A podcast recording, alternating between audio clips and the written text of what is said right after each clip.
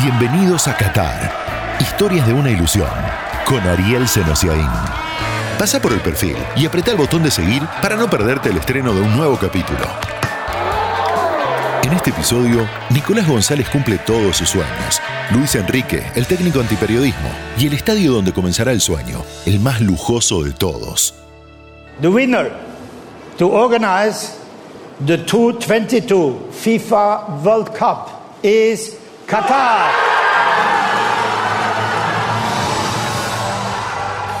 El Mundial de Qatar será histórico. Mientras para nosotros el Mundial se trata de historias. Historias de los nuestros, de los rivales, de los locales. Bienvenidos a un viaje que en realidad es una ilusión. La historia de Nicolás González la presenta IPF, 100 años impulsando lo nuestro.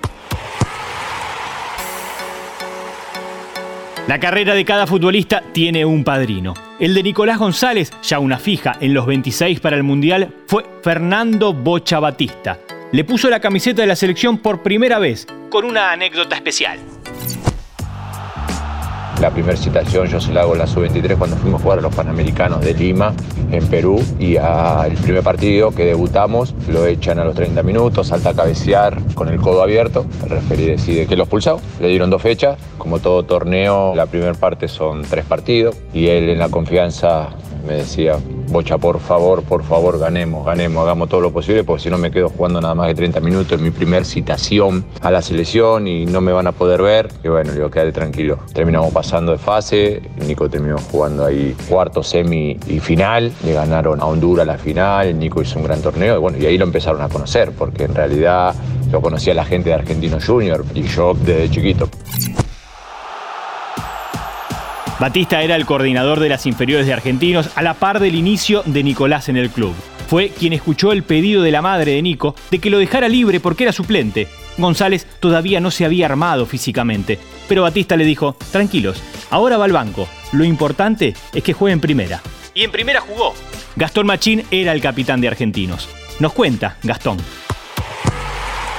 Más allá de sus virtudes técnicas, lo que lo hace en un jugador de elite son sus cualidades atléticas, nosotros en Argentino, que tuvimos la suerte de verlo crecer, nada, su desfachatez, su cara de durez, fueron las que lo llevaron hoy a ser el jugador que es, ¿no? Todo lo completo que se ha transformado y sobre todo es eso lo que hace que Nico pueda jugar como le tocó debutar en la selección argentina, de la misma forma que lo hacía en su momento en el Stuttgart o hoy en día en la Fiorentina. A mí me ha tocado compartir muchos viajes, llevarlo, traerlo. El día anterior al partido siempre decía, mañana voy a hacer un gol, hay olor a gol, confiaba en él. Y creo que todo eso demuestra lo que es Nicolás, un chico que todo lo que soñó hoy en día lo ve reflejado en sus logros personales. Necesita un gol para ascender hoy Argentinos. Torrella metió para González. Sí, sí, sí, sí, sí. Gol, gol, gol, gol, gol. Gol de Argentinos. A los 42 minutos. Sí, llora, abuela. Sí, gritalo vos también. Sí, abuela, ponete contenta, besá la camiseta. El bicho es de primera. A los 42 lo hizo González. Fue el gol del ascenso de Argentinos contra Gimnasia de Jujuy el 8 de julio de 2017. Al año lo vendieron al Stuttgart y a Nico le preguntaron antes de viajar, ¿estás contento? Sí, pero yo quiero jugar en la selección. Y Batista lo convocó, pese a que estaba en la segunda división de Alemania. Y la camiseta le sentó bien, y cuando ya habían debutado 30 jugadores en el ciclo de la mayor, una verdadera renovación, Lionel Scaloni lo llamó. Octubre de 2019, un amistoso contra suplentes de Ecuador, domingo a la mañana en la Argentina, que arrojaría un cómodo 6-1, sin demasiadas conclusiones en lo colectivo, pero una en lo individual. Nicolás González se transformaba en parte del seleccionado de una infancia humilde, de aquellas tres horas de viaje a la práctica de argentinos, de la sorpresa por empezar a jugar en un seleccionado cuando jugaba en la segunda de Alemania, a sentir que tiene un pasaje asegurado a Qatar.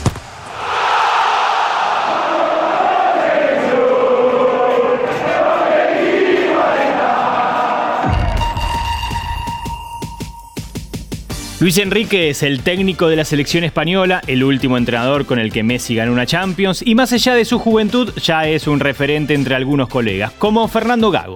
Es también un permanente batallador en ruedas de prensa. O dicho de otra forma, alguien que no banca ni un poco al periodismo. Pues no os leo porque creo que sé mucho más de fútbol que la mayoría de los que opinan y porque tengo mucha más información que vosotros. No hay ninguna de las opiniones que pudiera leer que me pueda interesar. Quería saber qué has dicho a los jugadores después de la derrota ante el Alavés y si le ha costado reanimar el grupo, aunque estamos hablando de jugadores muy profesionales y muy, con mucha Te quedan unos 15 años de jugar en categorías inferiores hasta que te subamos al primer equipo. Cuando seas jugador del primer equipo te enterarás de todas las charlas que da el entrenador. Juan Castro, reconocido periodista del diario Marca, empieza a explicarnos. La relación Luis Enrique prensa española siempre es, ha sido y será complicada por yo creo que tres razones. Una, por la propia personalidad de Luis Enrique, que es un tipo muy directo. Dos, importante, por la relación pasada que tuvo Luis Enrique con Real Madrid y con Barcelona. Él está mucho más identificado con Barcelona y eso la prensa madrileña no lo lleva bien. Y tres, básicamente porque no le gusta estar con los periodistas. De hecho, es de los pocos entrenadores, al estilo Bielsa, por ejemplo, que no da entrevistas individuales. No tengo nada de lo que disculparme, es más, ya sé en el mundo en el que vivo, ya sé con quién trabajo, ya sé lo que tengo que hacer y qué obligaciones tengo, no he faltado el respeto a nadie, en cambio muchos medios de comunicación muchos faltan al respeto a profesionales, como pueda ser yo y otros más, no pido que rectifique nadie, vamos, nada más lejos de la realidad. Si no te gusta mi estilo o no les gusta mi estilo, me importa un bledo. Un bledo por decirlo de manera educada. La consecuencia, ¿cuál es? La consecuencia es que la que pierde es la roja, la que pierde es España, porque a veces el ambiente se hace bastante insoportable por la relación Luis Enrique-prensa española. Una derrota contra el Madrid no genera dudas, también sería la primera vez, ¿no? De esa temporada. Bueno, repito, habla de lo que quieras, yo te contesto de lo que me apetezca. Eso seguro. Podríamos seguir recordando, pero vamos cerrando, para no darles ejemplos a nuestros protagonistas. Víctor Malo, eh, Diario Gol. ¿Cómo ha influido la preparación física en este bajón del mes de abril? ¿El apellido? ¿Cómo es el apellido? Víctor Malo. Correcto. Siguiente pregunta.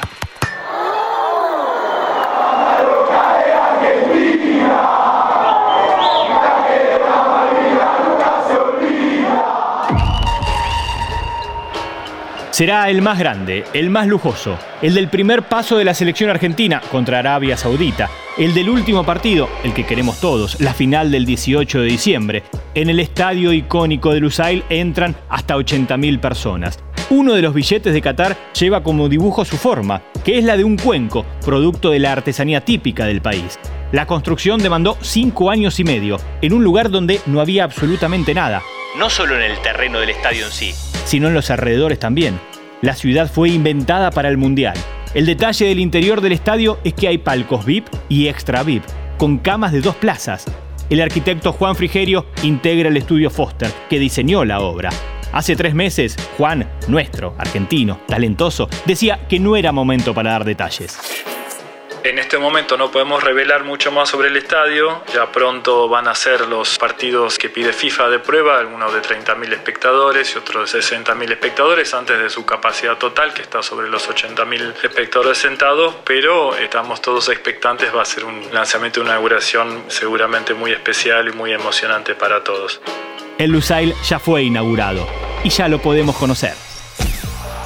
La forma del Lusail Iconic Stadium viene de resoluciones geométricas, donde se busca, en cumplimentación de las normas FIFA, que las distancias máximas entre cada asiento a cada punto del campo de juego no superen los parámetros que están establecidos de buenas visuales. Queríamos lograr que este objeto fuera amigable, a pesar de ser un objeto de gran tamaño, asociarlo con objetos de uso común. Tener la sensación que fuera un objeto casi que uno pudiera tomarlo con la mano, levantarlo y después posarlo suavemente sobre la arena. Primero fue asociado con recipientes o las donde uno ofrece los dátiles a los huéspedes y que tiene relación con la cultura milenaria de hospitalidad de los pueblos árabes. Otro objeto de uso cotidiano del pueblo árabe son las lámparas fanar. Son lámparas metálicas muy trabajadas y que hacen relación al, al trabajo artesanal en metales, en oro, en bronce, tan asociados y que han sido tan bellamente desarrollados por la cultura árabe a través de los milenios.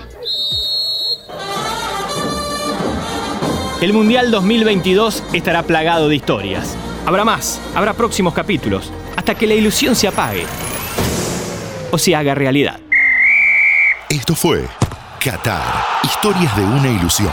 Todas las semanas, nuevas historias sobre Qatar 2022.